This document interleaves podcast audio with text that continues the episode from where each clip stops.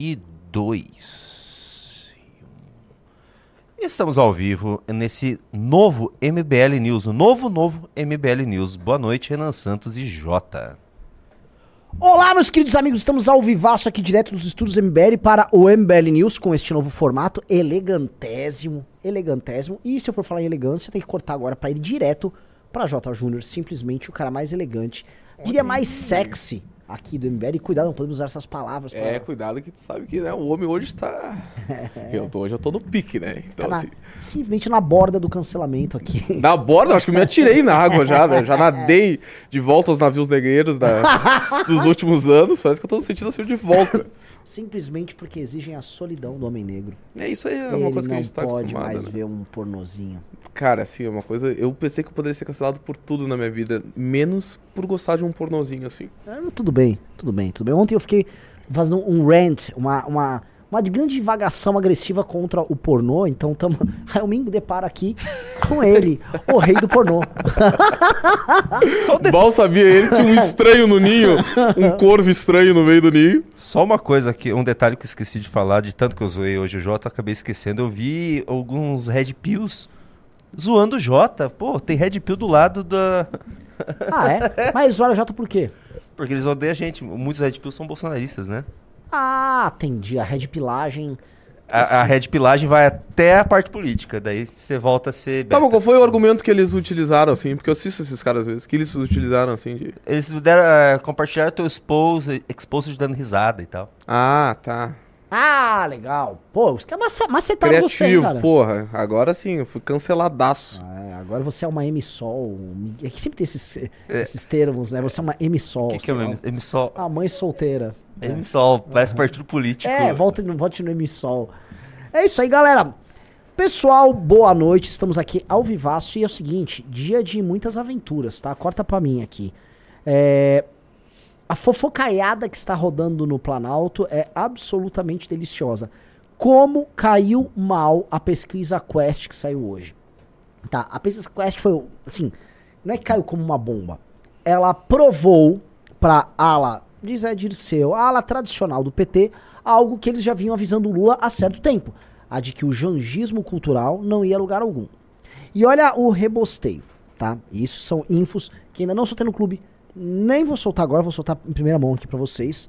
Mas foi o mesmo time que tá buscando isso. E vejam só, o que acontece? Saiu a pesquisa e eles já estavam numa série histórica aqui de pesquisas em que havia uma queda lenta e gradual da popularidade do Lula. Essa é a primeira vez que você tem assim, ó, um tum, ok? A popularidade caiu, mas caiu bem. E aí a troca de farpas foi na seguinte linha. Ora, Janja, a própria pesquisa demonstra que as viagens com você, a, a questão do desastre lá no Rio Grande do Sul, com você na, na mastreta lá, toda curtindo, pegou mal. No que ela responde, é, mas essa linha ideológica do partido, lá, Viva Hamas, essa bagaça toda, também tá no trazendo dano. É uma pesquisa que também compreendeu é, o caso Marcelo Decoté, que é o caso da Aniele Franco, que no fundo envolve também Silvio Almeida, que é desafeto da Janja. Então, quando vocês põem isso no caldeirão, o governo Lula está passando por uma lavagem de roupa suja, com as mais diversas alas internas do governo, que representam alas diferentes do próprio petismo e da própria esquerda brasileira, numa guerra fratricida por conta de um governo que não está entregando os rios de cerveja e as montanhas de picanha. Então a situação tá osso.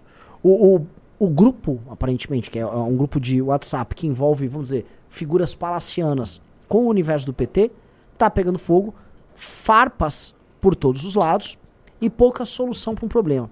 O único que tá escapando ainda nas tretas, aparentemente, é o Haddad. Isso porque o Haddad, se você for ver, é responsável por outro grande problema para eles, que é não ter tido resposta econômica nenhuma, é ter adotado a contragosto da ala mais ideológica do PT uma linha de gestão econômica um pouquinho menos irresponsável, ter sido responsável pelas taxações de Shin, essas coisas que gerou, vamos dizer, de sabores bem grandes, inclusive com o próprio eleitorado, e obrigando o governo a ter que adotar uma política não só uh, anti-crescimento econômico, né, uma política de austeridade, especialmente na cabeça deles, uh, somada a aumento de impostos, agora para o fim do ano.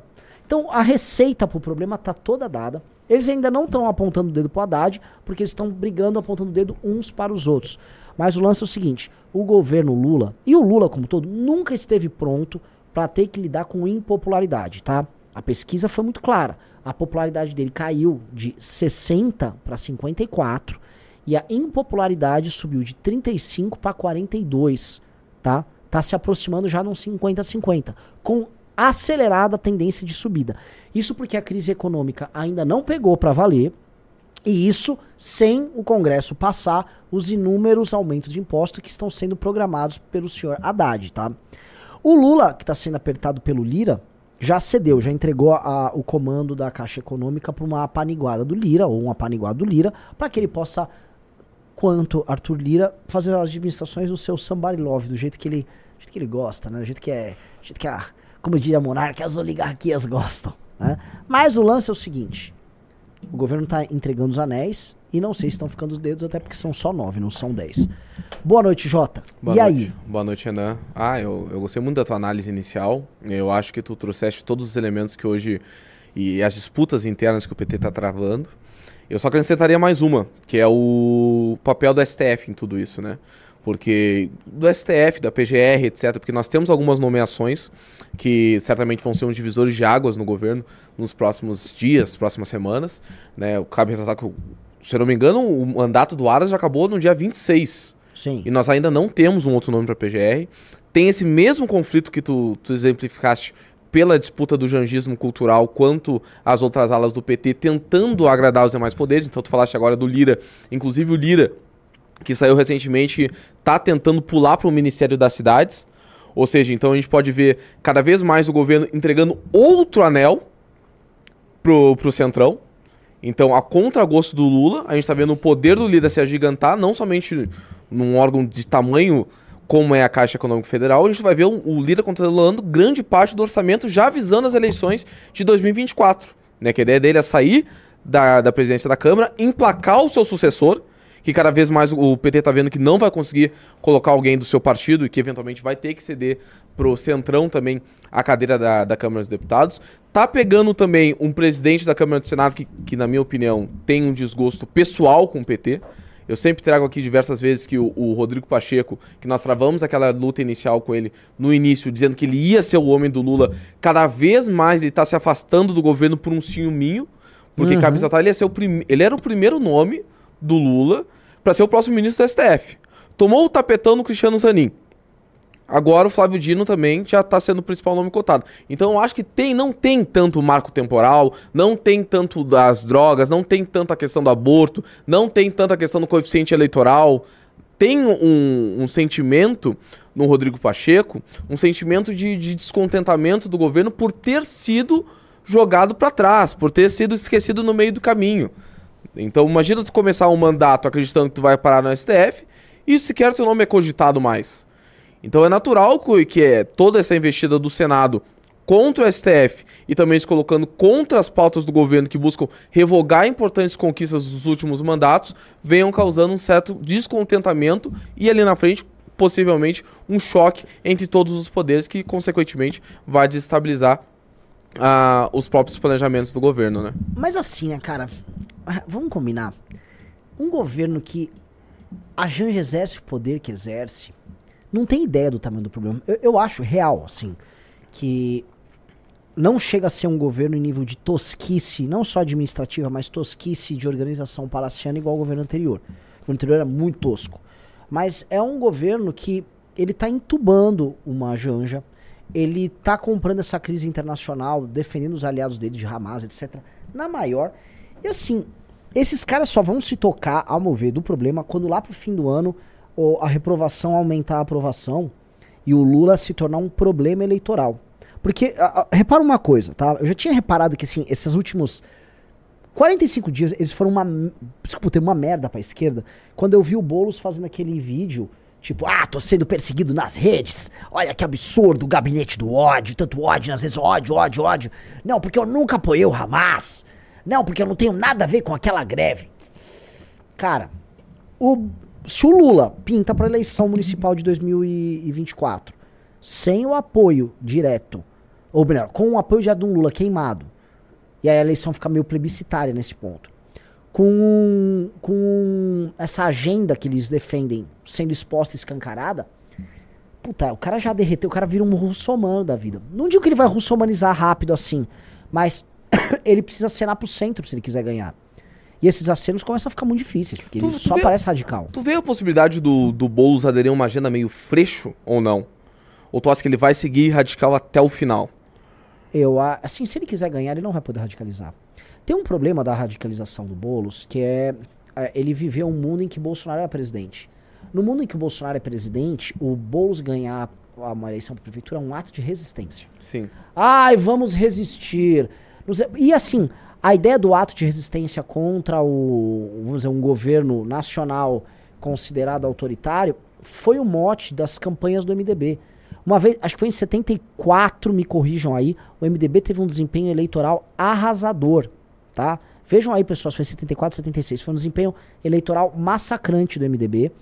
É, em resposta, obviamente, à crise que começava a atingir ali o governo militar, é, e aí a resposta era eleger contra o governo lá, ali autoritário em questão os representantes da resistência. Então, era uma eleição que se baseava menos em propostas, mas num statement que você fazia, um statement é, de sou contra isso que está acontecendo ali, esse é meu ato de resistência. Então, o Boulos e o PSOL, obviamente, eles cresceram como resposta à extrema-direita que está ascendendo.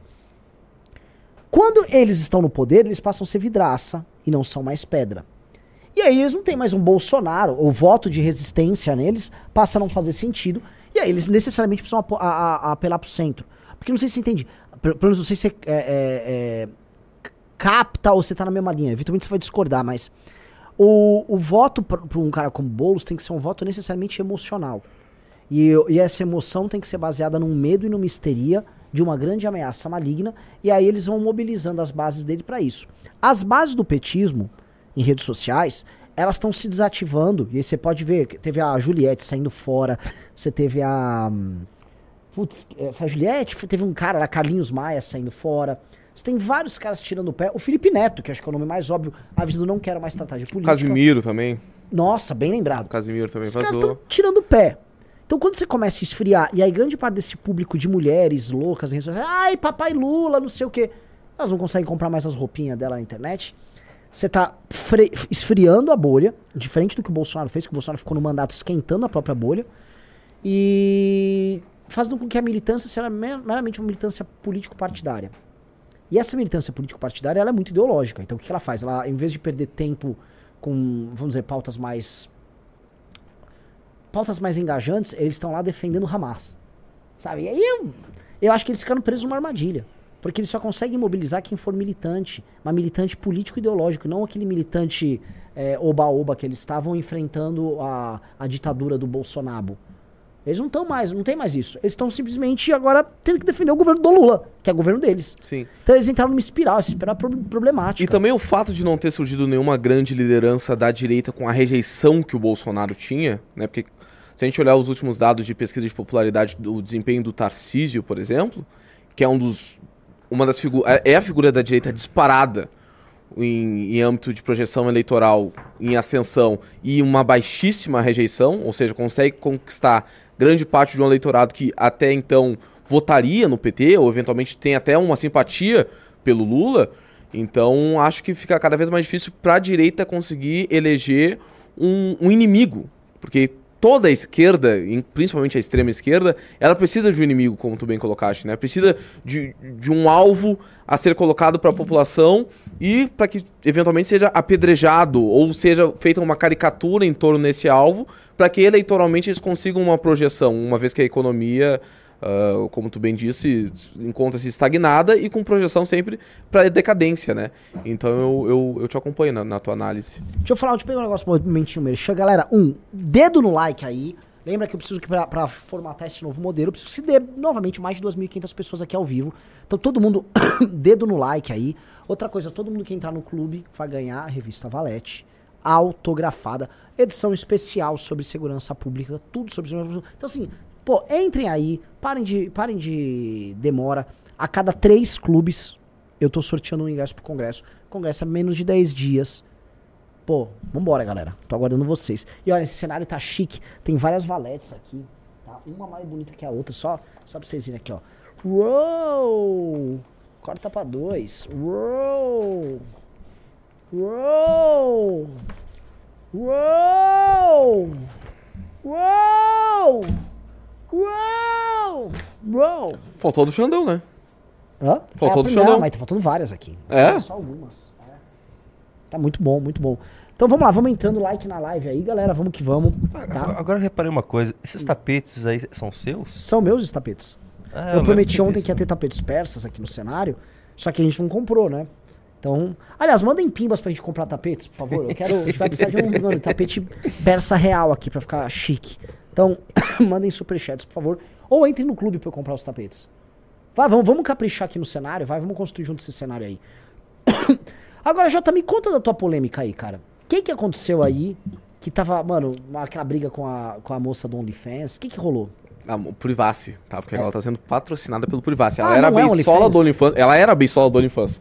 Inclusive na época do, do, do, do- que eu denunciei ela pro Ministério Público, ainda era a beisola do OnlyFans. Agora eu tô vendo que tá tendo uma movimentação pra ela ser do Privacy. Cara, então basicamente é o seguinte. Do nada começam a ser instalados em Porto Alegre. Ela já era famosa porque ela utilizava, eu acho que era um TikTok. Hum. Ou é como é que é o nome daquele TikTok antigo, Kawaii, né? Hum. Era um dos dois. Ela ia pra rua, né? Colocava, fazia o presente misterioso ou, sei lá, cinco Hum. reais, dois reais. E as pessoas escolhiam e as pessoas ficavam constrangidas quando ela oferecia. Ah, eu lembro vídeos. Lembra? Eu eu eu Ou ela- as pessoas ficavam constrangidas quando ela oferecia, ah, então você vai ter acesso a, sei lá, dois, três meses do meu conteúdo pelado. Foi assim que ela surgiu e estourou das- na internet dessa forma. Só que ela começou a instalar em outdoors da cidade, lá de Porto Alegre, em lugares de altíssima circulação, com a frase, quer me ver pelada, gigantesca.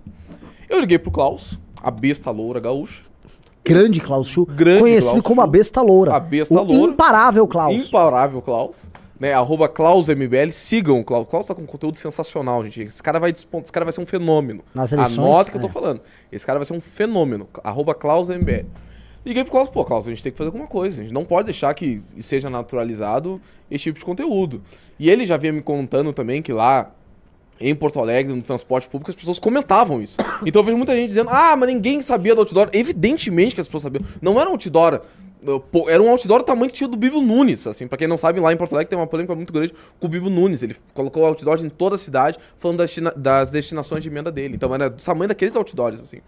E ela colocou um frase gigantesca, quer me ver pelado. E assim, desculpa. Eu vejo muita gente falando, ah, mas a liberdade não tem que ter. ah, cuidado pra evitar cortes maliciosos, né? Mas assim, a liberdade não pode ser um fator culminante quando a gente fala de planejamentos de cidade.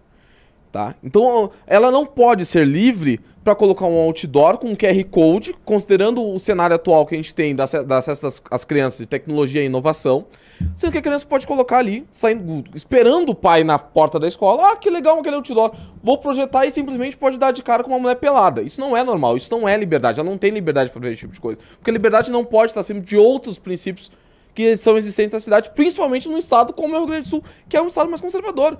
Tanto é que o Klaus, podem colocar lá no Instagram dele, fez uma ação em que ele perguntava para as pessoas, para o público real, gente, não o pessoal do X, não o pessoal do Instagram, para as pessoas reais, né, para a tia que estava saindo do supermercado, o que, que ela achava. E todo mundo achava um absurdo. Todo mundo achava um absurdo. Então, quando a gente fez a denúncia no Ministério Público, era com essa intenção. Era com essa intenção. Para que a gente tirasse do fácil acesso de pessoas, principalmente de crianças e adolescentes, os outdoors de fácil acesso para conteúdos de adu ah, conteúdos adultos. É, sempre foi um absurdo essa questão. E, e tanto é que a gente obteve a resposta da justiça, o Ministério Público notificou a beisola do OnlyFans acerca dessa questão e eventualmente criou-se outra narrativa, que é falsa, que obviamente é falsa, de dizer que a gente era contra o trabalho dela. A gente nunca foi contra o trabalho dela. Agora tá se gabando, ah, ganhei 45 pau, que bom! Eu quero mais que ela seja rica. Vai fazer tua vida, vai comprar um apartamento, vai hipotecar uma casa, não me interessa. Compra um carro, seja feliz. Ah, ganhei 45 mil, que bom! E a gente também ganhou. O nosso objetivo é que esse tipo de conteúdo não ficasse à disposição de crianças e adolescentes. Essa é, é- esse foi o grande mote, né? Perfeito. Eu, Assim, eu- o primeiro ponto assim, eu ia comentar é, um, isso não é uma uma pretensão moralista ou tipo, ah, vou virar o, o Nicolas, J Nicolas. Sabe? Não é uma pretensão moralista nós, porque nós não somos moralistas. E nem tem condição de ser assim, né? Não, não, não, é verdade. né? Mas eu, então, tudo é blonde. então, assim, não. De forma alguma a gente vai ficar tipo, ah, somos moralistas, ah, moral e os bons consumidores. Não é isso. Inclusive, a moça, ela tava lucrando em cima disso. E acho que tem que lucrar, tem público aí, ganha dinheiro. Eu não vou gastar dinheiro com isso, mas ela quer. Aí os caras, tipo, ah, descobriram, descobrimos que o Jota segue, mano, perfis de putaria no Twitter. Ok, e daí? Tipo, e daí? Sigo. É, e daí? Tipo. É. E vou falar mais, eles divulgaram todos os piores tipos de. Aqueles, aqueles lá que eles divulgaram eu nem assisto. Tem uns muito melhores que eles não divulgaram. Tem uns muito bons, muito bons, inclusive. Então, foda-se, honestamente. Tipo assim, né, aqui não é um espaço pra você ser um, um carola dando aula de moralismo pra ninguém. Pelo amor de Deus, né? Aqui é um movimento que falou, Arthur, tá tudo bem. E nós te perdoamos. Aqui não é a casa disso. O que o Jota tá colocando é uma coisa muito óbvia. E tem uma questão que é muito óbvia. Nós vivemos uma sociedade muito torta em que uma ONG, ligada a uma das donas do Banco Itaú, proibiu, por conta de um lobby, que rolasse propaganda, propaganda de produtos ligados à criança. Ao não ter propaganda na TV de produtos para criança, eu tô falando assim, brinquedo, tô falando de maçã da turma da Mônica. O que aconteceu? Todo um ecossistema de programas de TV ligados ao público infantil que pra ganhar dinheiro precisava de anúncios de produtos voltados para criança, por exemplo, a TV Globinho, ou quando tinha antigamente a TV Manchete, inúmeras outras redes de televisão que separavam um espaço da sua grade para criança, cortaram. Eles cortaram. Por causa de uma ONG. Fala isso agora, vê se essa ONG tá preocupada com isso. Tipo, não. Não tem nada disso. Assim, é, é- é- há, um- há uma babaquice de um moralismo anticapitalista que vai lá e proíbe e derrubam a- uma coisa como uma TV Globinho por conta dessa proibição de marketing de produtos voltados ao, ao universo infantil. Agora, reclamar que a cidade não tem que ser, vamos dizer, outdoor de putaria, você pode discordar ou concordar, não importa. Agora, a gente nunca endereçou outro tema. E o tema que o Jota levantou é um tema real. É, é- tinha outdoor na frente de escola. Então, esse é o ponto. Mas nunca sob uma abordagem moralista. E nunca vai ser sob abordagem moralista. Porque a gente não é moralista. A gente moral- E assim, você pode não ser moralista e enfrentar a cultura woke? Sim. E na verdade, vamos dizer, os, as pessoas menos carregadas nesse, nessas cores moralistas são as mais capazes de fazer o enfrentamento à bizarrice da cultura woke. Até porque o cultura woke está aguardando, sempre como adversário, algum moralista de plantão. Em geral, com uma vida muito louca por trás do moralismo dele. Tipo os Jair Renans da vida, esses caras. Então, é, é, for the love of God, né? Babaquice. Ah, quer, Você, você vai mudar? ia mudar, mas quer comentar algo? É só um comentário, porque eu, é, com essa confusão que deu, com essa. O que aconteceu, eu vi alguns uns la- anti-lacre errado que, que tá acontecendo na internet. Por exemplo, eu vi até um, um perfil grande postou que ah, o Jota é- ele é contra colocar propaganda de putaria na rua, mas ele segue coisa de putaria na, na vida privada. Eu, mas acho que é assim que tem que ser, né? Na vida privada. Eu sou um Cara, é adulto, né, assim gente? que funciona. Eu sou um adulto.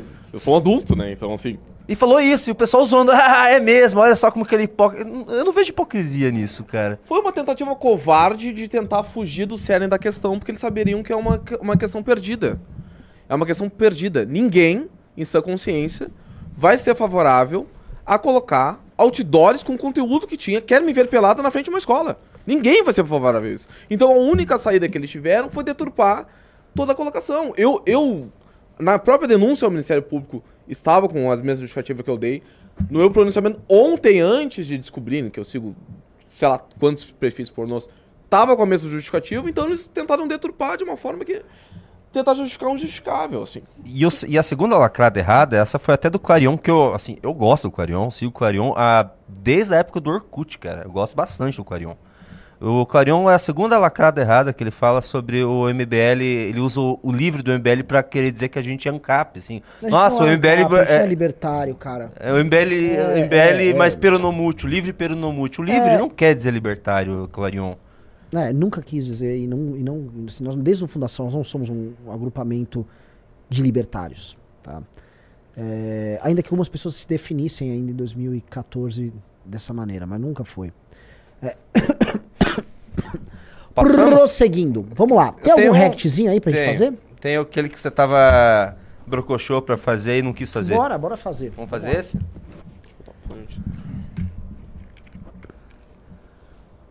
Foi? Bora. Isso aqui é Rio de Janeiro, tá, galera? Vamos ver o que, que está acontecendo no Rio de Janeiro. Rua Buenos Aires, centro da Vou tirar o som só pra. Não precisa do som, né? O que, que tá rolando? Um assalto? É um, um idoso. Que legal. Mas esses meninos. Gente, esses meninos, veja só, eles estão passando fome. São rapazes muito decentes, viram um idoso na rua. Obviamente eles vão atacá-lo. E veja como eles estão desnutridos. Pausa, pausa. Pausa. Eles estão desnutridos. Todos eles negros. E todos absolutamente famélicos. Estão passando fome. E aí, oprimidos pelo capitalismo, precisaram fazer isso. Foi pra comer. Eles roubaram um pão desse senhor. Lembrando, eu, se- eu sempre olho esse, esse tipo de questão, eu lembro do 4540-19. Eu acho que é o único projeto que eu sei o nome. O barra 19 barra 21. Só pra eu queimar minha cara, agora eu não lembrei. Mas o projeto da Thalíria Petroni que acha isso normal, né? Que quer... Ah, eles estão roubando comida mesmo? Não, eles não estão roubando comida. Eu estou inventando. Esse é um celular que eles devem estar roubando. É.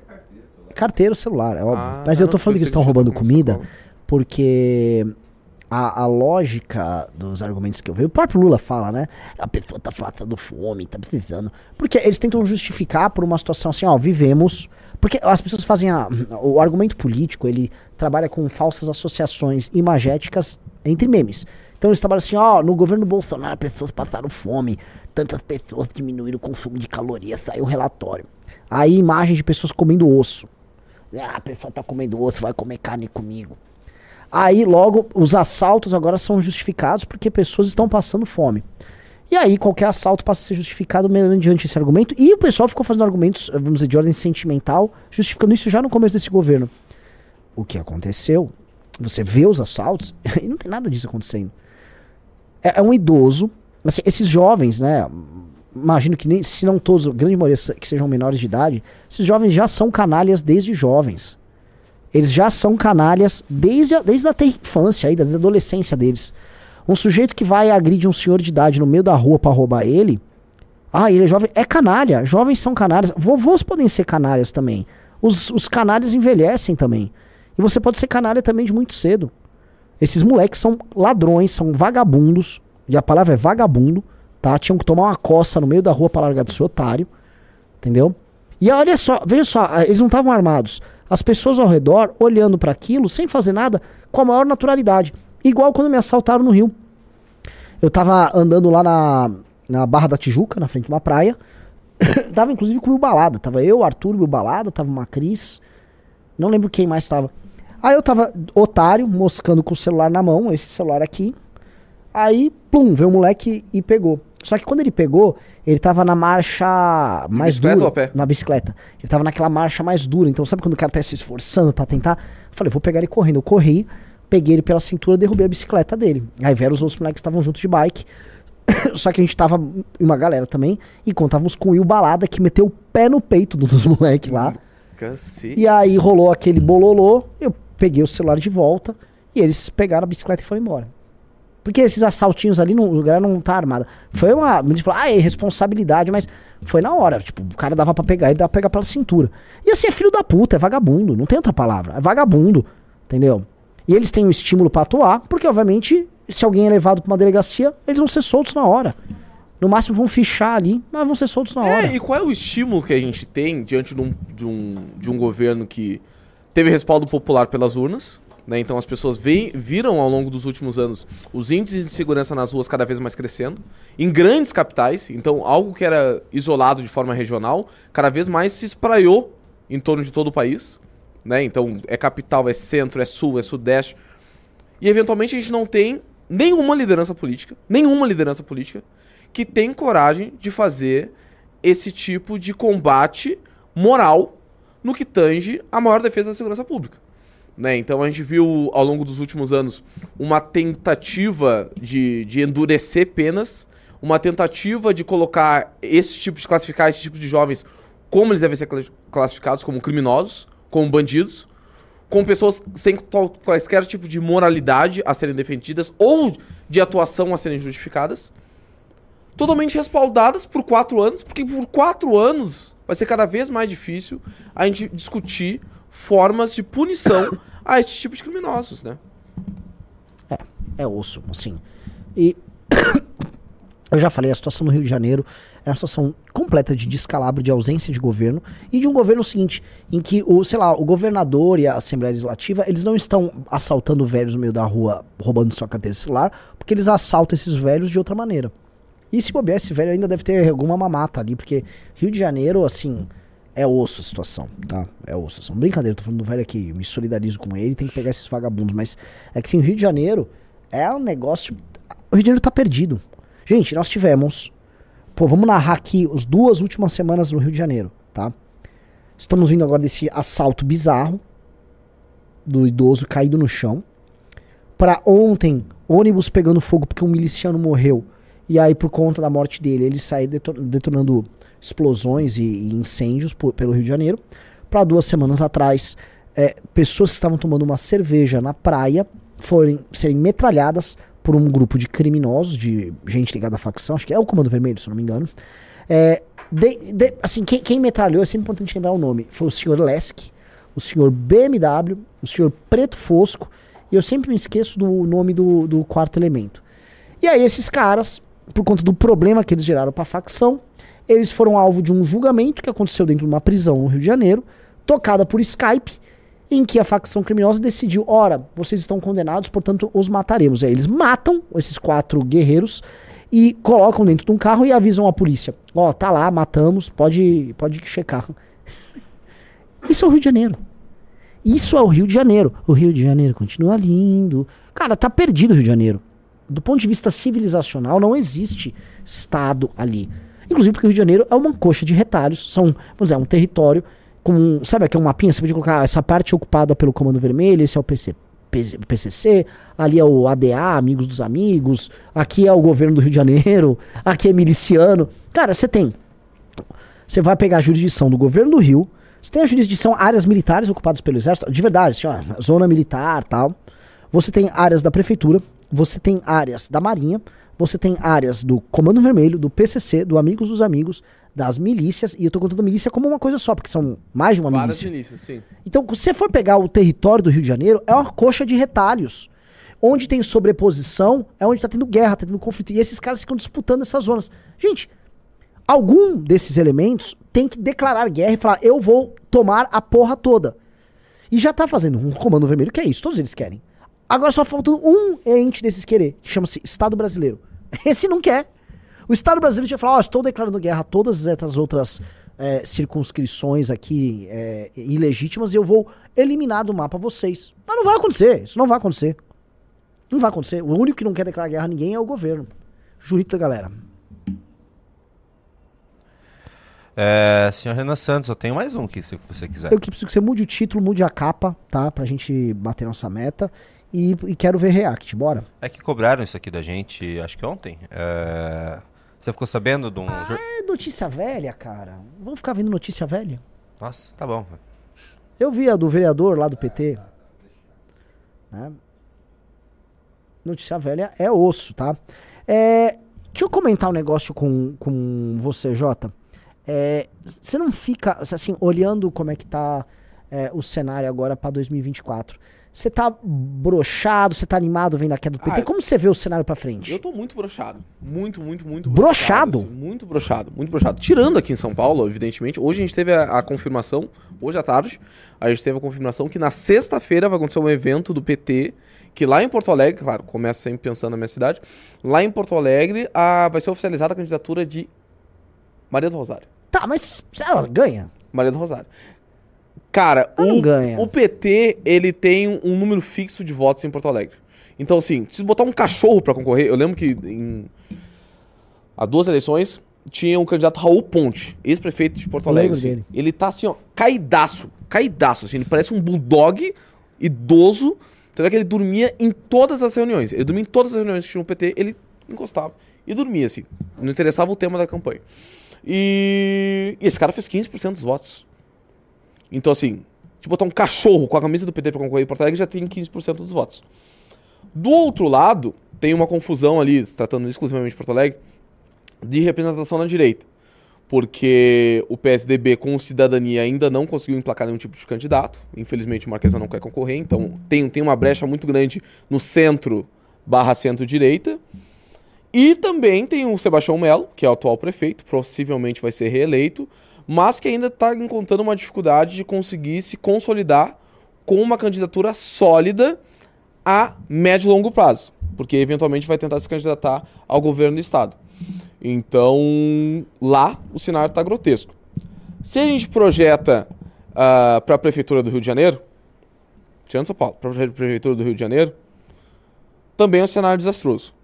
Se a gente projeta para Curitiba, um cenário que eventualmente a gente pode ter alguma surpresa. Então, assim, cara, tirando São Paulo, que é o centro do país, a gente vê cada vez mais os principais núcleos ideológicos se afastando do cenário eleitoral, não se posicionando, e que haja um espraiamento de votos descentralizados que não conseguem projetar um cenário sólido para 2026, que é aquilo que a gente imagina.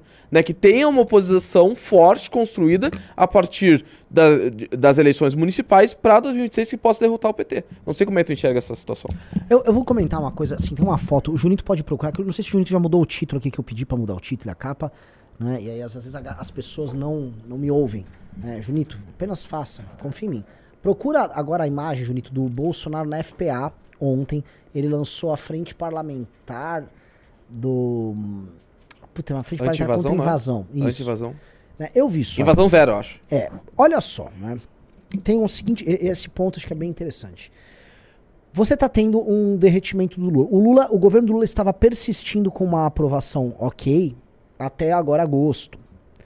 De, ju, de junho, julho, agosto, começou a fazer a curva embicando para baixo, né? Uma, começou aquela queda consistente que eu estava comentando. E a queda aparentemente está se agravando. É, ó, esta foto, essa foto diz muito sobre o problema, tá? O que acontece? A, a, tá havendo uma queda, é uma queda constante, essa queda aumentou do governo Lula. E aí, como resposta, o que a direita do Valdemar faz. Porque eu chamo o bolsonarismo. Não vai poder ter o Bolsonaro como candidato. O Bolsonaro não será candidato a nada. O Bolsonaro ainda vai se encrencar com um monte de problema ali. Então eu chamo de direita do Valdemar, que é basicamente a administração que o Valdemar da Costa Neto faz do esporte do Bolsonaro. Então o que, que ele faz? Porque ao Valdemar interessa eleger um monte de gente em 2026. Então ele precisa ficar usando o cadáver do Bolsonaro. Parece muito o, aquele herói espanhol El Cid, que depois de morrer, ele foi um grande guerreiro de batalha. Ele enfrentou os mouros. E aí, quando ele morreu, há a lenda que eles amarraram o corpo dele com umas correntes no cavalo, para parecer que ele estava de pé, para quando soltassem ele no campo de batalha, os árabes saíssem correndo com medo. Né? Obviamente que é, é uma lenda tal.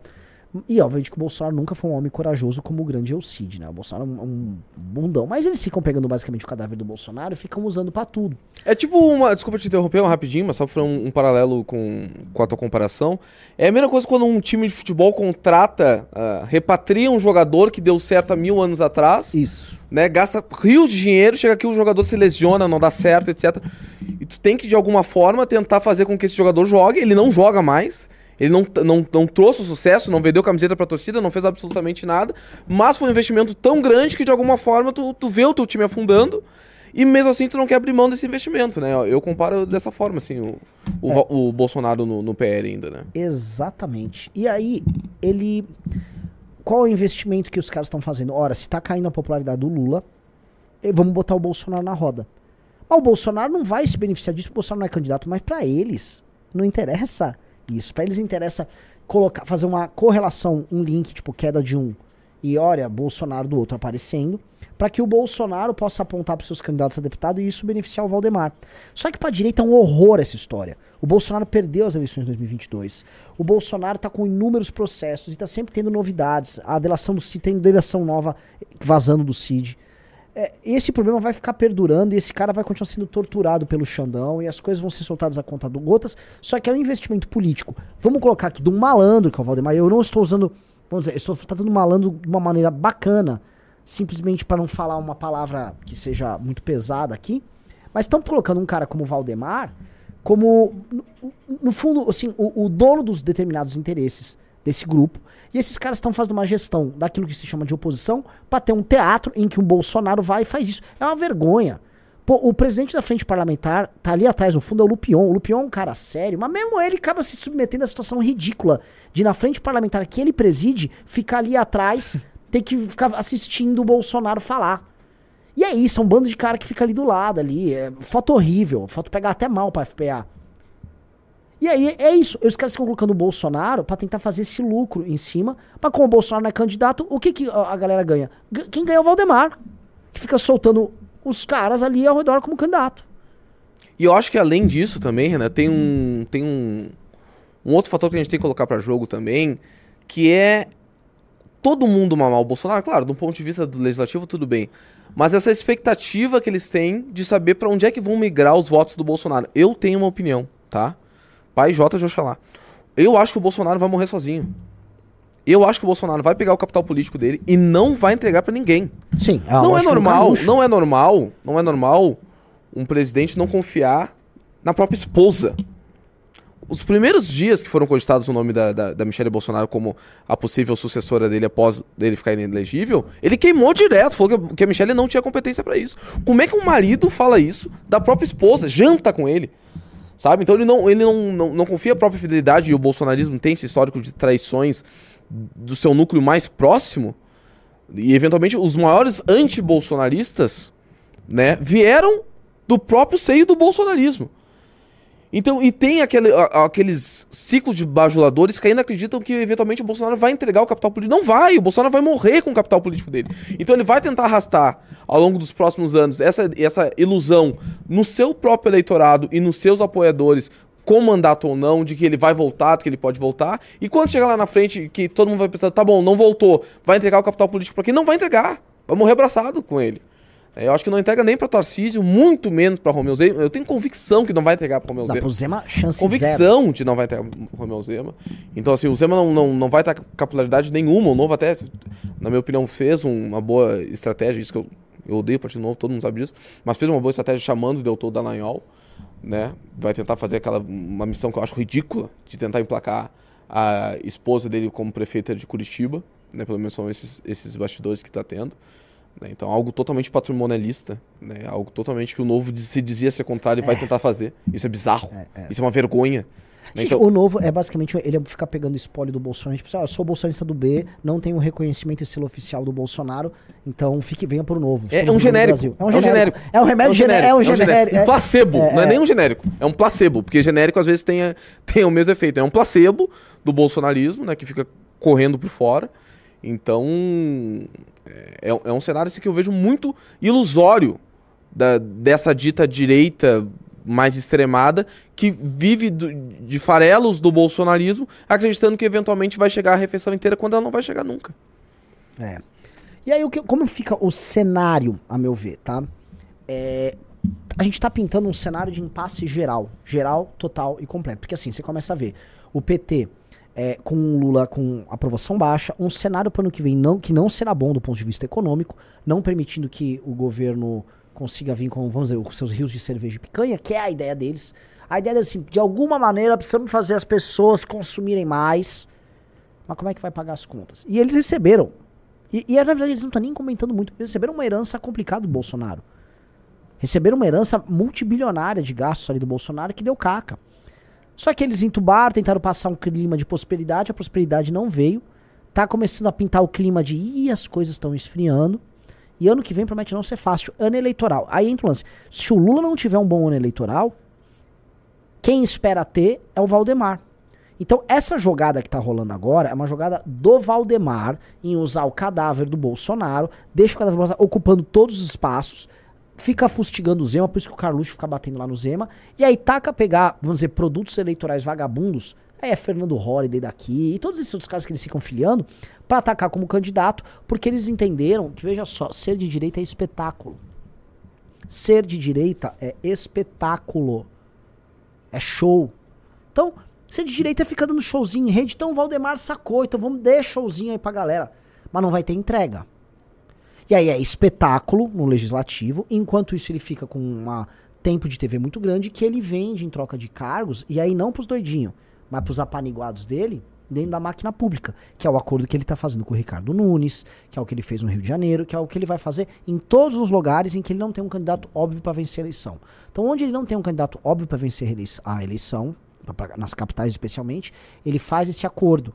Em que ele fortalece a bancada dele cheio de doidinhos e em troca ele ganha força para ele poder negociar cargos. Só que ele faz isso inclusive no governo federal.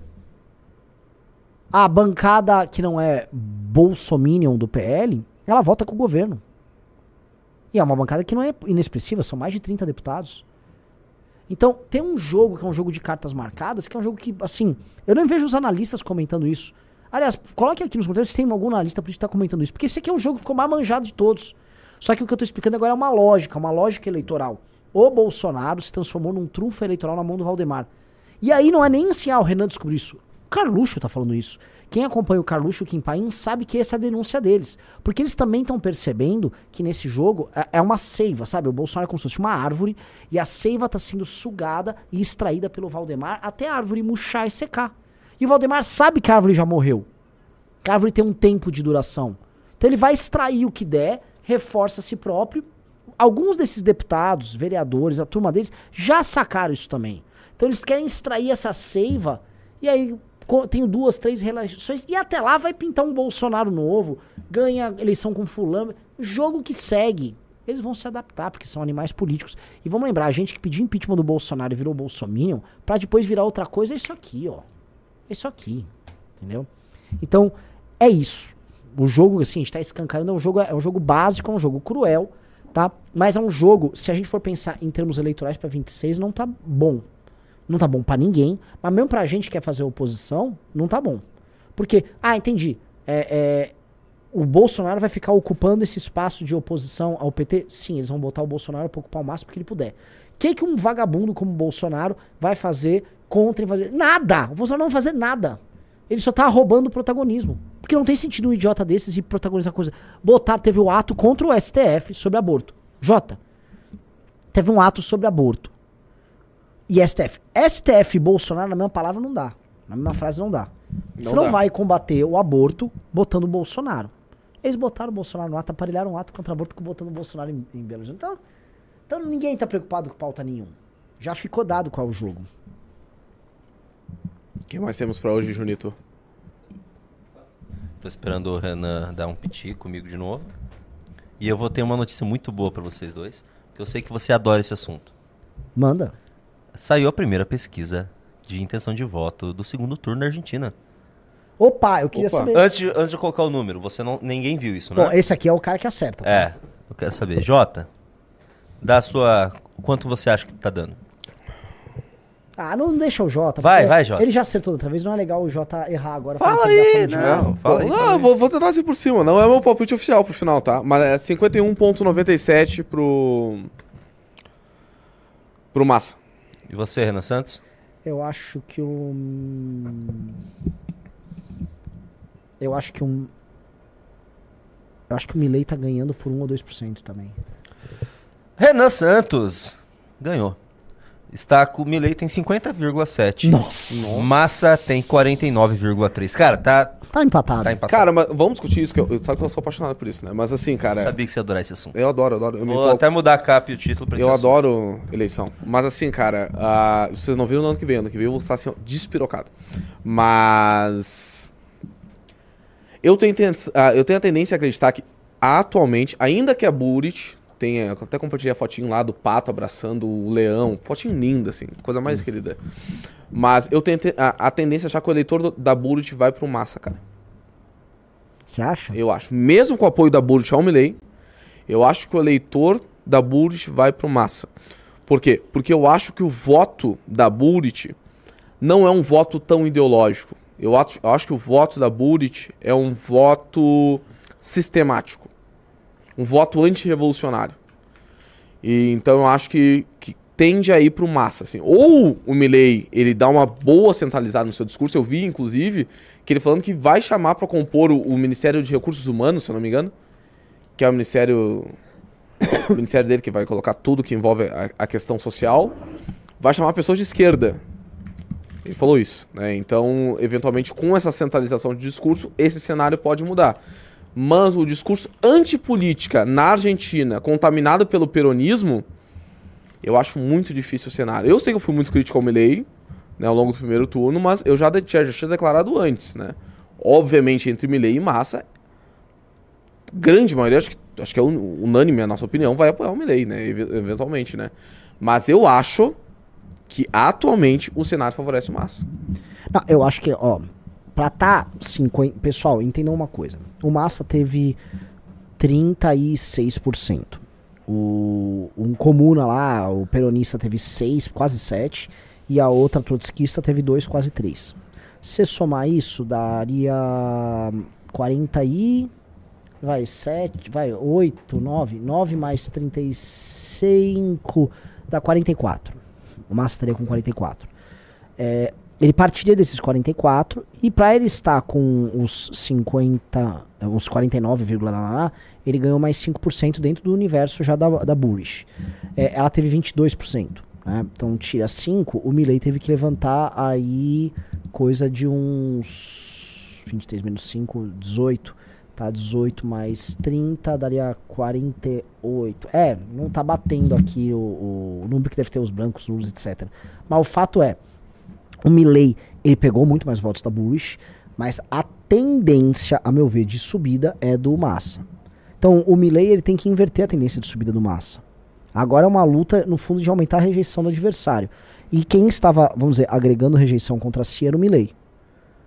O Milley está fazendo essa caminhada para o centro e a Bush declarou o voto nele, o que aumenta a tendência de transferência de votos dela para ele. Mas isso é capaz de brecar a tendência de aumento de rejeição gerada pelo Massa contra ele? Essa é a grande discussão.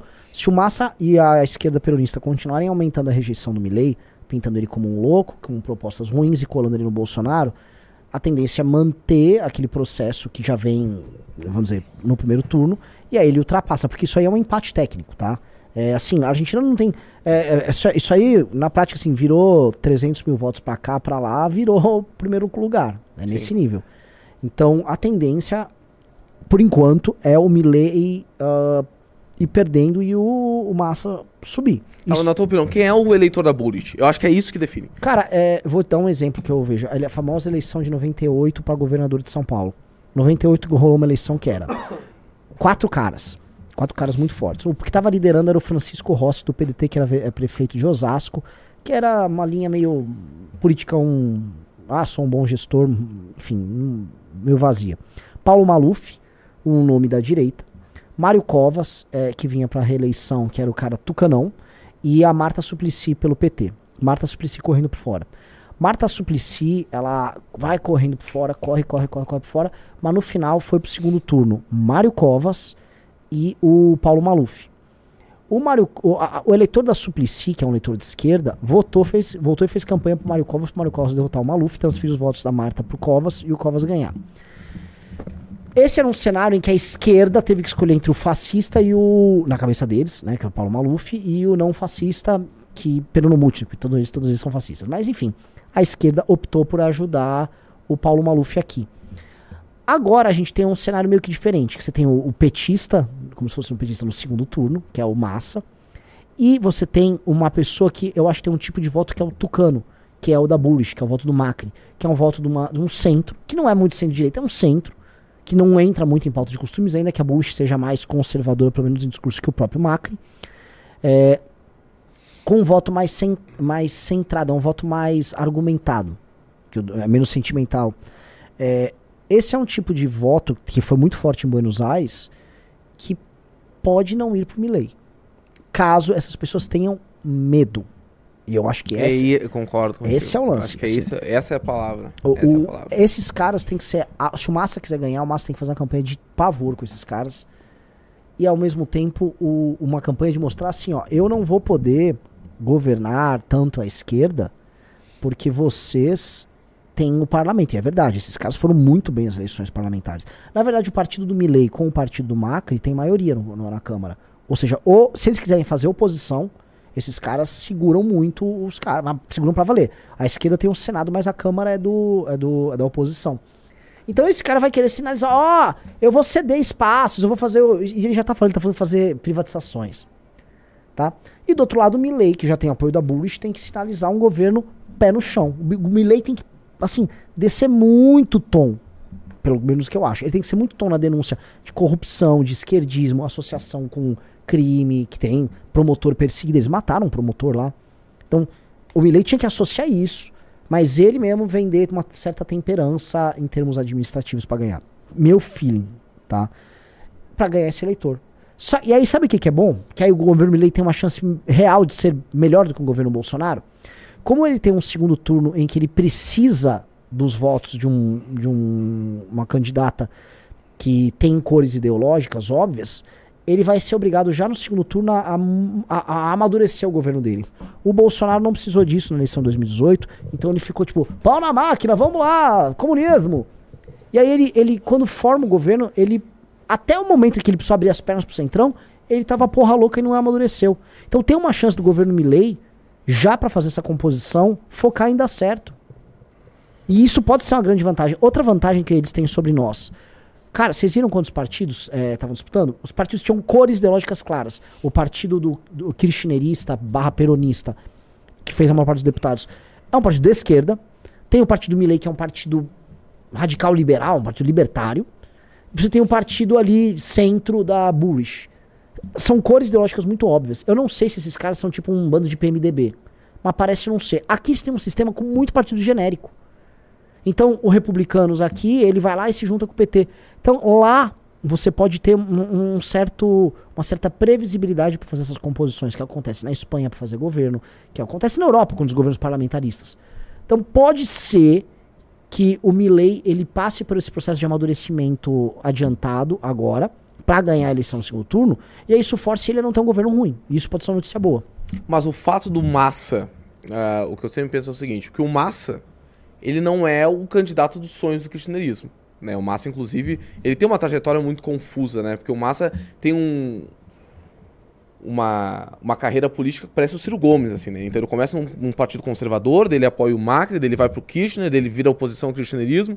Então ele tem uma suruba ideológica que, eventualmente, o eleitor que tem medo do Milley pode não se opor a ele como se iria se opor a um Roisquevete, como não iria se opor a um outro candidato mais, um Alberto Fernandes, por exemplo.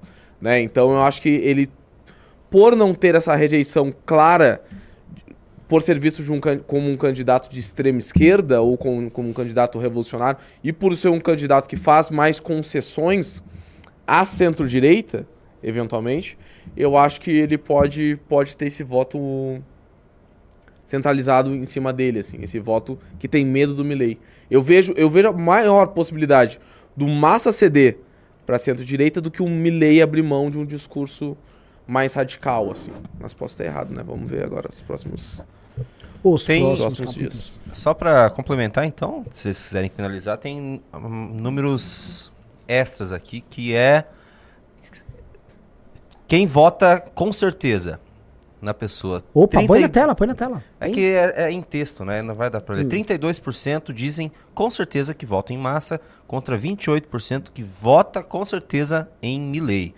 Por é outro lado, também. 48% afirmam que não votam em massa de jeito nenhum e 43% eh, não votariam em Milley de, de forma alguma. Então, a como seria o nome disso aqui? A É, rejeição do massa é maior que a do Milley. É, o Massa tem mais conversão, mas ele tem rejeição maior. O Milley tem menos conversão, mas ele tem uma rejeição menor. É. Que a E- rejeição do Massa é ligada à rejeição do próprio governo também, né? E a própria abstenção que teve agora desde o primeiro turno, né, onde o voto é obrigatório, né, a, maior, a maior abstenção da história da Argentina desde a redemocratização. Né? Eventualmente pode se projetar também para o segundo turno nesses 20 e poucos por cento da Bullet. Né? Então a gente está contando como se todo esse eleitorado fosse migrar para um dos lados, mas eventualmente se esse eleitorado opte por nem ir para as urnas. Né? Deixa eu pedir uma salva de palmas, entrou o segundo clube aí. Ó, Grande. entre o terceiro clube, ó, você, o, acho que foi Bruno que entrou aqui, o segundo Foi. clube. Você já ganhou uma revista Valete, corta pra dois aqui, ó. Ganhou essa revista Valete maravilhosa. Mas eu peço pra vocês, entre o terceiro que eu quero sortear ingresso pro congresso, galera. Nosso congresso tá chegando. Tá chegando. Ó, vi uma galera reclamando, é, ou não entendendo o, o painel do Quinco Pondé. Você viu que o painel do King Pondé, basicamente, você vai pegar, cara, um dos maiores filósofos vivos, com produção teórica de alta qualidade e também um grande público. Na verdade, o Jordan Peterson brasileiro, que é o, o Pondé, e ele vai fazer terapia com o Kim. Basicamente, vai botar o Kim no divã e durante uma hora, tá? Ele vai fazer a terapia e o Kim vai se abrir em público. Assim, no mínimo duas mil pessoas estarão lá assistindo o Kim fazendo uma sessão de terapia com o Pondé. E puta cartaz, né? Tá Não. uma puta divulgação Tá, tá animal, tá animal. Então o que, que acontece que é sensacional? O, o Pondé, ele é um grande comentarista sobre a pós-modernidade.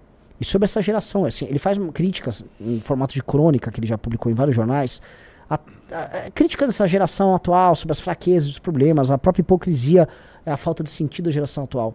Então, quando ele vai fazer a análise no Kim, eu tenho certeza que é uma análise também geracional. E as pessoas que vão estar na plateia vão se identificar até com os dramas levantados ali com o Kim. E o ato do Kim de se expor dessa maneira é um ato muito corajoso, Corajoso. cara. Cora- Cara, é falta sensacional. pouquinho, né? Sim. né? E vai ser um painel muito, muito, muito legal. Muito da hora. Muito da hora mesmo. Junito da galera. Temos mais algum reactzinho ou eu posso partir para grandes divagações, tá? Eu queria que você fiz- fizesse uma grande divagação sobre o seu humor hoje e como isso atrapalhou o andamento das Que nossas hoje? lives. Ih, não tem Que humor não. assim, pesado, eu, eu fiquei muito agora. pistola hoje. É, você Fiquei viu o piti que ele deu à tarde? Não, Não não, vi, não, não vi, o que que não deu? foi piti. Foi, foi, foi totalmente justificado. O que, que deu? Não vi. Olha só, ontem à noite, a gente tem no clube, cara. é, vou, vou abrir o coração com vocês, assim, ouçam bastante. Porque é sobre trabalho interno do MBL. Ontem à noite, era 11h30, 11h40. Eu recebo um áudio de uma das pessoas que trabalham conosco em Brasília, no clube, com informações quentíssimas. E vou falar qual era a informação. É desabafo do Lira com alguns deputados, tá? Sobre o. o dele tá pistola com o PT. Que o PT não tinha cedido até então, até ontem à noite, o A caixa. a caixa para ele. E o PT estava demandando inúmeras coisas ligadas a orçamento, pautas impopulares para passarem, sendo que tem pouco tempo de ano legislativo para você conseguir amadurecer uma discussão sobre orçamento. Ou seja, o futuro do PT do orçamento do ano que vem, que vai redundar em crise, não está sendo tocado direito pelo PT. Lira pistola, um monte de gente pistola e talvez uma ou outra coisa que vai ser colocada no orçamento. E o Lira dando ultimato pro governo soltando cobras e lagartos. A gente levantou isso. Eu recebi um áudio desse cara e falei, galera do clube, capricha. E aí eu falei, bom, amanhã, na live, porque a gente levantou isso, com certeza até a live acontecer, o, o Lira vai ter, o Lula vai, deve ter cedido a caixa econômica pro, pro Lira. E a gente vai mostrar, viu? Você soube antes no clube que essa desgraça ia acontecer. Tava todo pimpão. Fui pra live, faço toda a crítica à crise do governo Lula, explico as pesquisas e vou agora chegar aqui, ó. Vocês vão ver. No clube eu já tô comentando isso do Lira tal. Aí eu abro na frente de todo mundo. Tá aqui a notinha. E não acha a notinha. Não é que não publicaram. Entenderam errado o áudio e publicaram uma coisa que não tinha nada a ver. E eu fiquei igual um patso lá indo demonstrar pra pessoas. Pô, eu acho errado uma informação que a gente já paga uma Procurou, pessoa sim. pra estar lá, pra a informação ser tratada como qualquer coisa ali. Aí eu me es- estourei, e eu acho que eu estourei com razão, porque a gente tem que. Cara, as pessoas pagam pelo clube. E a gente tem que prezar pela qualidade. Não adianta eu ficar aqui, o melhor produto do mundo. E assim, é, é animal o clube. O clube é sensacional, vale cada centavo. Só que a gente tem que ter excelência. A gente tem que, sim, se falhei e falo pra vocês, falhamos. E aí? Aqui é, aqui é meio assim, vocês se sentem em casa com a gente e eu vou ficar em casa com vocês. Ó, não devia ter acontecido essa cagada. Certo. E eu acabei de ver um negócio aqui que eu Ah, eu contar. estraguei a live toda porque eu fiquei de mau humor a live inteira. Ah, entendi. É. É, foi isso. Exato. Entendi. Saco. E, e- e hoje à noite começou. Ah, tá, vamos lá. Renan Santos, quero te mostrar isso aqui. Que eu acabei de ver e lembrei da tua fala no começo dessa live. Lembra que você falou, ah, tem. Só falta dividir o. Ah, olha só! Meu Deus! é? Meu Deus! Acabou de sair na folha, deixa eu colocar isso aqui pro pessoal ver. Eles se- separaram os territórios do Rio de Janeiro. Quem comanda o quê? Ah, Maravilhoso. O que seria amigo dos amigos? O Orra é, era a grande inimiga do, do, do Comando Vermelho. E aí ela foi uma dissidência. Ela foi uma dissidência que, de alguma dessas facções que se tornou, vamos dizer, muito poderosa durante um período. Só que hoje ela tá fraquinha. Você pode ver, Amigo dos Amigos tá super fraca ali. E o Comando Vermelho tá avançando. Tem uma dessas que é aliada do PCC, porque o PCC entrou no Rio de Janeiro também. Deve ser, tal, eh, me corrijam aí, eu não sei se é o terceiro comando puro ou o próprio ADA, que Amigos dos Amigos é a famosa ADA. E as outras são as milícias. Tá? Esse mapa é só um mapa da cidade do Rio de Janeiro. Os milicianos devem se sentir um pouco triste, assim, porque eles não têm nomenclatura, né? Pô, o traficante tem. Tem- é. é, nomenclatura, eles têm tudo. ele- Eles não têm? É horrível isso. né? Eles poderiam ter assim, um logotipo, bandeiras, flâmulas. Meu Ó, o TCP, que é o terceiro comando puro, é o PCC no Rio de Janeiro, estão falando. E veja só, ocupando várias áreas. O comando vermelho ele ainda é majoritário. Só que o que, que você percebe aí no mapa da, da, da cidade do Rio de Janeiro? Como indo para a região oeste, as milícias são fortes, né? Olha como na zona oeste a milícia é Não é nem muito... predominância, né? É total. Eu É. não sei, que tá um pouco pra baixo, tem como descer um pouquinho, Junito? Aí, aí. É, rapaz. É. No-. Inclusive, ó, é, é, o que eu achei engraçado nesse mapa, por exemplo, aqui, terceiro comando puro. Eles pegaram o Vale do Indo aqui, parece um, é um rio. É, tipo assim, aqui é, o va aqui é o vale do PCC aqui, né? que é um rio, né? Provavelmente. E, gente, Ou não. assim, quando eu vejo aquela crítica liberal, que acho que é a pior de todas, sobre assim, gente, o traficante, ele é meramente um comerciante de um produto que, caso seja lega- legalizado, vai, eh, ele vai acabar. Não, pessoal, poder acumulado, poder territorial é uma coisa muito poderosa, cara. Poder territorial é mando sobre um território, é poder político puro, é autoridade. É autoridade. Isso não é brincadeira. Entendeu? E mais, os negócios desses caras estão diversificados. O PCC, assim, é mestre em diversificar os negócios. Roubo de banco, assalto, é, fornecimento de arma, é um monte de coisa, desmanche. É, é- a, a droga é ainda, vamos dizer, um, um produto importante no universo deles, mas um produto, assim, eles diversificaram porque o crime é diversificado. Então, o que vocês estão vendo, o mapa da cidade do Rio, é uma cidade tomada pelo crime em áreas populosas, tá? Você percebe algumas áreas ali que eles mostram um relevo. Repara que tem ali um relevo passando, tá? São as montanhas, aqueles morros grandes que tem no Rio de Janeiro, que alguns estão com favela, outros não estão, outros tem mata ali, tá? Então, tirando a, a região da famosa Zona Sul ali, mas aquelas regiões de praia também ali, cara, você vai pra dentro do município, é uma zona de guerra. Agora, a pergunta é, quais são as zonas de fato ocupadas pelo Estado no Rio de Janeiro? Hã?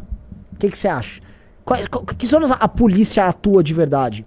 Porque isso aqui é um mapa, assim, o governo tinha que ter esse mapa, o governo federal tinha que ser declarada guerra ali, e todas essas manchas coloridas deveriam ser eliminadas do mapa, com seus respectivos líderes, que são líderes políticos, por exercerem poder político sobre essas áreas, presos ou, caso venham a resistir, mortos. Pois é, mas é, eu acho que aí tá o X da questão. Porque se a gente olha o governo como um, um ator outsider desse jogo aí, pode ser. Então, onde o governo entra? Mas de fato, o governo tá aí dentro. Daí a gente só não consegue identificar onde é ele tá. Sim. Mas o governo tá aí dentro, com a participação de, de- de políticos, de parlamentares, de pessoas que estão ocupando cargos públicos, etc. Então o governo tá participando dessa, dessa logística de poder do Rio de Janeiro e dessa, dessa governança de Estado paralelo, né? É. Porque é um- são, são estados paralelos e, e nem se dizer se é paralelo ou simplesmente é uma. É uma que o paralelo pressupõe uma pro- sobreposição. Sim. Tem um estado comum, então tem eles. Mas não, eles exercem poder político puro nessas áreas. E é um, é um poder político parasitário porque eles se aproveitam de uma infraestrutura, às vezes criados pelo Estado, né? na verdade quase sempre criado pelo Estado, e eles tomam aquilo para eles. Então há uma tomada de infraestrutura do poder público, a manutenção da existência de serviços públicos prestados lá, porque várias dessas regiões aí, que estão com essas manchas tocadas por milícia, tráfico, etc., possuem escola, tem serviço de água e esgoto, tem serviço de manutenção de luz, etc. Existe, o Estado atua ali, tá? Mas ele atua sob o comando e sob permissão desses caras. Então o Estado, ele é, acontece de forma paralela, né? Uma, como uma sobreposição. O Estado é como se tivesse uma camada de poder inferior e o crime uma camada de poder superior. Como um poder, vamos dizer, militar estabelecido sobre eles. É, óbvio que esses caras têm que ser derrubados. Assim, é, óbvio que esse problema tinha que ser encarado como um problema de é, legitimidade territorial que o Estado brasileiro tem que exercer sobre invasores ilegítimos desse território. E isso é guerra. Isso chama-se guerra. Isso a gente não trata como guerra. A gente coloca um cara que faz uma ocupação territorial ali, Jota, por exemplo, o mapinha azul, ó, o miliciano. E esse cara é tratado. Não, não, se ele for detido, ele vai ser. vai pra uma delegacia. Ele não tem que ir pra uma delegacia. É guerra. É guerra. Tem que ser declarado guerra esse cara. Se esse vai, ele é capturado, ele é um prisioneiro de guerra. Sim. É diferente, porque esses caras, eles vão lá, compram juízes, eles elegem os juízes deles, eles têm os políticos, eles têm a turma, eles têm uma estrutura política que pega esse Estado que é fraco e corrupto, e aí dentro dessa estrutura política eles sobrevivem, eles têm as redes de advogados, se vai pra prisão, tem uma rede de solidariedade de trabalho dentro da prisão, eles estão em todos os lados. A não ser que o Estado declare guerra, nada vai acontecer. J. Júnior. Mas o poder político, Renan, ele precisa ter uma coragem de- discursiva de manifestar para a população e colocar esse, esse discurso para que eventualmente a população possa opinar. Não, não falam só do Rio de Janeiro, porque se tornou um problema nacional. Então a gente precisa de lideranças políticas que tenham coragem de manifestar antes de propor políticas públicas de enfrentamento a esse gravíssimo problema, que tenham coragem de pautar isso no próprio debate público. Porque se não for para o debate público, se, se a classe política tiver receio de promover um discurso mais duro, mais linha dura na área de segurança pública, isso infelizmente nunca vai ter quaisquer tipo de solução, não vai ter nunca ter tipo de qualquer tipo de enfrentamento, porque não vai ter legitimidade social, não vai ter legitimidade populacional, e isso infelizmente só acontece através das eleições, por exemplo.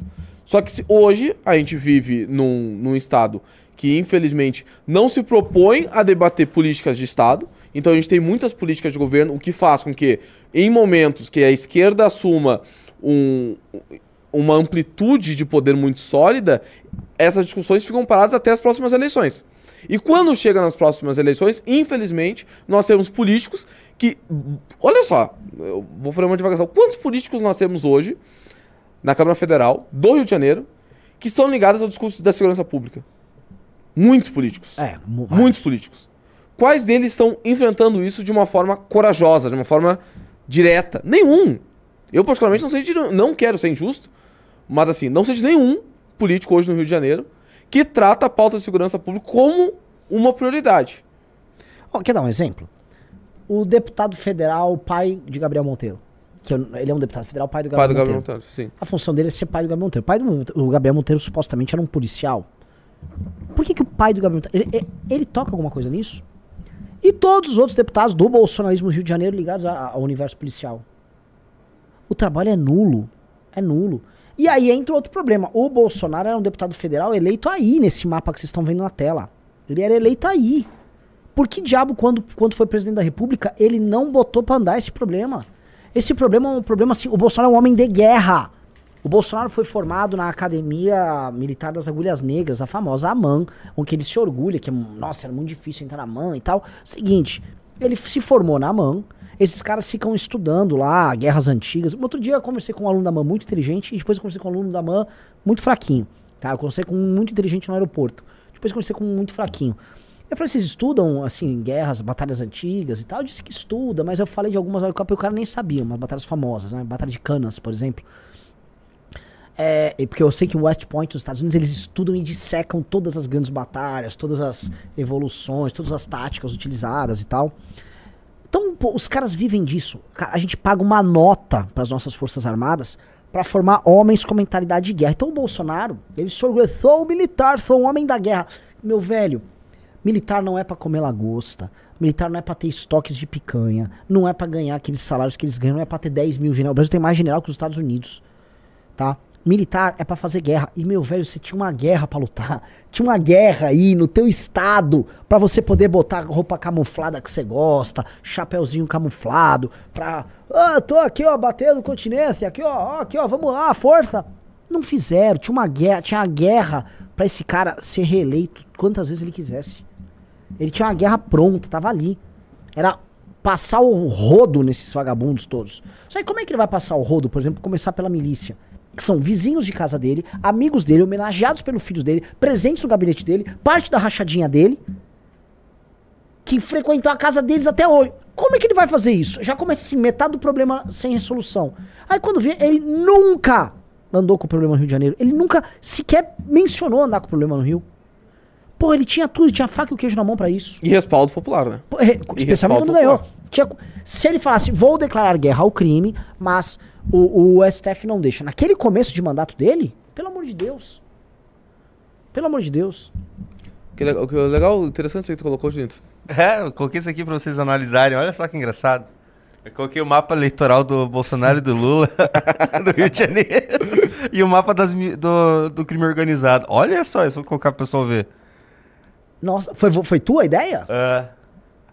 Muito boa. Porque aqui é o seguinte, né? O Lula é mais votado onde tem tráfico, o Bolsonaro é mais votado onde tem Exatamente. milícia. É que eu imaginei, será que, será que funcionaria isso também lá?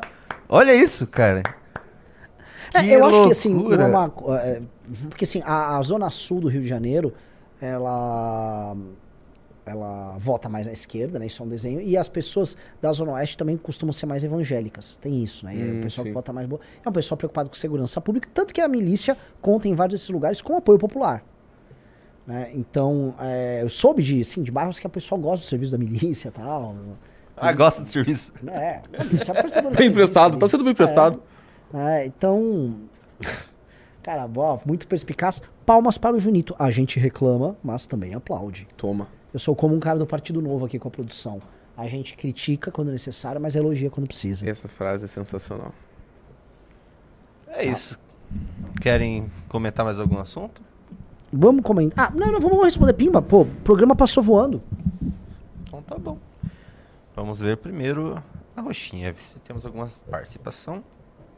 Deixa eu dar uma olhada aqui. Temos, temos sim. O Bet Vader deu um subcom Prime. Muito obrigado, Bet Vader. E o Auto PA também deu subcom Prime e mandou. Partiu amanhã, evento do Kim. Partiu. Bora, amanhã será sem. A pessoal avisando, tá? Digite um quem vai no evento do Kim amanhã. Amanhã temos um evento debatendo São Paulo pelo União Brasil. Sensacional. Ah, Eu vou falar no evento, nem sabia. Vai falar, opa! Tem, terá Renan Santos no evento. E outra coisa, Renan Santos, avise que vai ser uma live comprida amanhã do E-Detalhe, que vai ser a E-Detalhe e Análise Renais 1. Sim, teremos uma super live. Uma que horas começa o evento? É, porque eu vou pro evento, né? É 7, né? Hum, ok. Então você vai fazer a live logo após o Arthur Duval. Sim. Eh, vamos para o YouTube. O Leonardo Pérez mandou 15 reais. Com licença, desculpa. Leonardo Pérez mandou 15 reais. Falta um MBL grande no fundo em neon em amarelo. Não queremos notícias, queremos análises. O News é a sala da nossa casa, não o escritório É. de trabalho. Viva o MBL. É, Renan. É verdade. O pessoal não quer notícia, o pessoal quer notícia. Realmente falta um MBL News aqui. Puf. E com certeza isso será providenciado. É ou não é? Por que não? Vamos lá. Kaique Lacerda mandou 5 reais. Manda os representantes do MBL aqui na UESB, de Vitória da Conquista. Os estudantes estão querendo fazer greve. Eita, Mas deixa eles fazer greve. Eu, eu apoio, super apoio greve estudante. Eu também cara. acho. Eu também acho. Eu lá, acho que tinha que mudar o greve. enfoque. É melhor eles sem estudar, os professores sem produzir conteúdo. Deixa eles não produzir Ah, nada. um bom ponto. Um bom ponto. Só que o foda é que a gente vai estar pagando ainda, né? Ah, sim, Mas a gente vai pagar do é, mesmo jeito. pagar. Ah, é. Vai mas pagar se eles mesmo jeito. ficarem trabalhando mais, a gente vai pagar um pouquinho mais e ainda vão produzir alguma a coisa. conta no futuro. É verdade. O Acontece. Tower Wyrick mandou 5 reais. Amigos, só está faltando uma luzinha de preenchimento em vocês que já escolheram o fundo preto. Pô, querem parecer calvos? Haha, Abraços. É, tá todo mundo falando desse fundo preto aí. Podemos Eu mexer. Tem, tem meios de ação. A gente vai. está desenvolvendo. Vocês viram que hoje tá temos os tapetes persas aqui? Põe na geral aqui, ó. Plá, ó, tapetinho persa no chão, uma plantinha. Que- Já tem as revistas Valete. Eu não estou entendendo. O que que vocês têm contra o fundo preto? Eu tô entendendo muito bem. Eu tô- tá tudo anotado. Tudo anotado. É, operadora Catarina, você estava falando comigo? Você precisa de alguma coisa urgente? Você não estava falando comigo? Ah, que eu posso colocar na minha câmera? Vamos lá. O vamos comer o que? Mandou 5 reais. Podem comentar o apoio da Burit à Milley? Ansioso pelo meu primeiro congresso. Oba, vem pro congresso, que será sensacional. Ah, Arruma essa revista, por favor. Tá bagunçada a revista? Hum. Não. Vamos lá. Felipe Menezes mandou 2 dólares. Jota, já sentiu o negão dentro de você hoje? Baguri! Ah, eu não posso responder isso. Não Você- hoje. Você fala hoje. guri ou piá? Guri, cara. O Batista é maluco. O, eu o Batista é piá. maluco. O Batista não fala piada. Ele fala. Eu Não fala piá. Não, guriada. É guriada. guriada. O Batista ele faz assim, ó. Quer o quê? Coisa de catarinense falar guriada? Eu não sei quem fala, porque é gurizada. Guriada, gurizada. Sim, que É, fomos Rio nós que inventamos é o termo. Guri, lá seria guriada, no, no Paraná é piá ou piazada, em São Paulo tem o famoso galera ou moleque, no Rio é o lesque, lesque, moleque. Não, não, não, uma guriada é uma coisa que me incomoda. Me incomoda, me incomoda, me incomoda de verdade. Quando ele fala. Não é tem. que é uma corruptela de é uma- vocês, assim, guriada. quando ele fala, eu fico muito incomodado. Muito incomodado. De verdade. Então vamos continuar aqui, pesado. O Herbert Richards mandou 5 reais. Bolsonaristas falaram tanto sobre o teatro das tesouras. E no final. e no final, quem fez parte desse teatro é o próprio Bolsonaro, Sim. enganando a direita. Sim, isso é, isso é óbvio, é tudo teatral.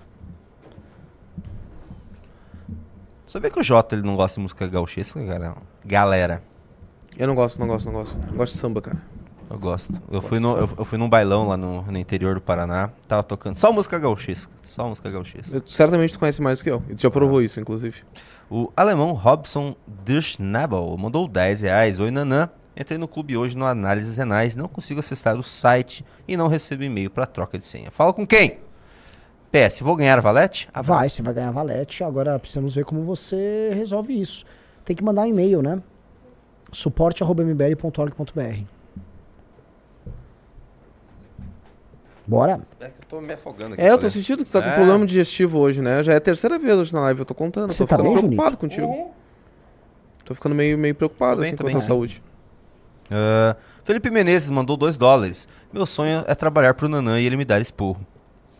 Nossa, que sonho estranho. Sonho bem estranho. Não, é bem pior do que vocês estão imaginando. É pior Bem vocês pior estão que vocês estão imaginando. É o Felipe Menezes, ele é um fã do Renan no sentido carnal. Ah, entendi. Nossa! É. Coisa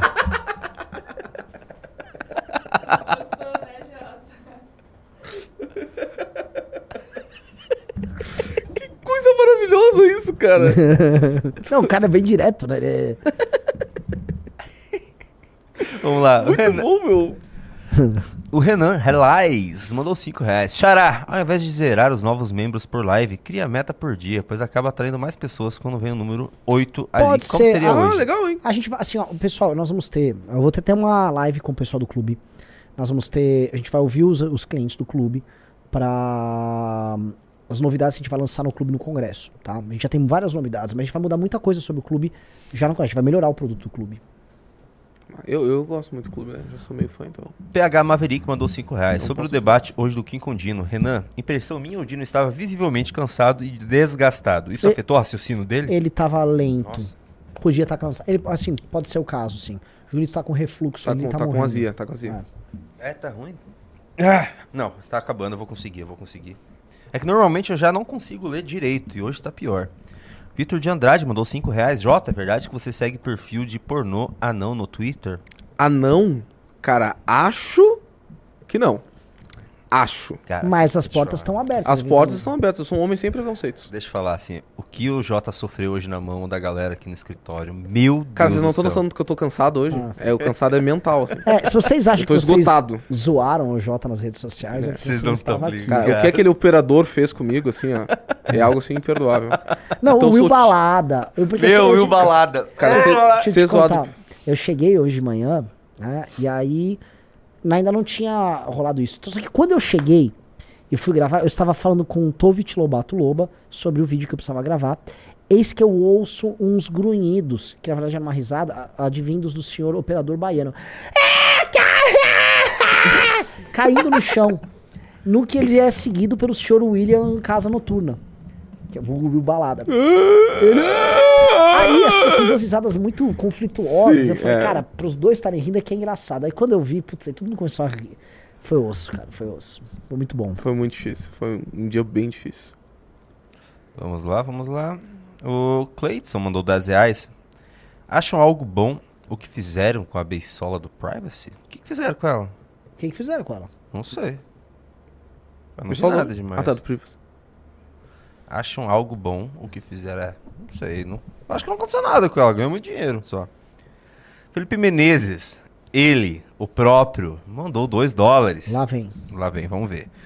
Bah, Jota. Tu és o negão, mais negão entre os negões. Nossa, obrigado pela declaração. Ok. Ok. Ok. O Tal- Guto é mais negão que eu, tá? Só Tower claro. White mandou, falou o seguinte: fundo preto é lindo, só obriga contra a luz no cabelo? Só briga contra a luz Ó, o no brilho cabelo? contra a luz, um cara, tem que ter uma luz É. aqui atrás. Eu acho bem bonito. Eu, eu, eu tô apaixonado pelo cenário, tá? Sim, e ele vai melhorar. Só pra dar meu Com o voto. vinho, a gente vai melhorar episódio a episódio. Deixa eu ver se temos mais alguma participação aqui. Não temos, é isso. Encerramos as participações. Galera, é isso aí. Pessoal, muito obrigado pela live, muito bom, mais um episódio muito bom. Batemos 2.499, faltou uma pessoa pra bater a Opa. meta de 2.500, mas a gente vai roubar no jogo e falar que deu 2.500. Obrigado a todos que assistiram, obrigado, Sr. Jay. Foi um prazer. E é isso, vamos que vamos. Fomos. Você não vai agradecer eu? Ah, obrigado, Junito, porque ele ficou lutando bravamente contra o seu refluxo. Obrigado, operadora Catarina, também, por ter lutado para ter esse, esse, esse cenário. Fez com que buscassem os tapetes lá em casa, tá? Sim, o senhor Renan Santos está cedendo os tapetes. Logo, ele terá problemas psicológicos por estar com sua decoração incompleta no quarto. Vou passar por essa. Prometo que eu resistirei com força. Mas, sim, vocês terão um grande cenário aqui. Obrigado, Então, galera. só pra Fomos. terminar então. Ba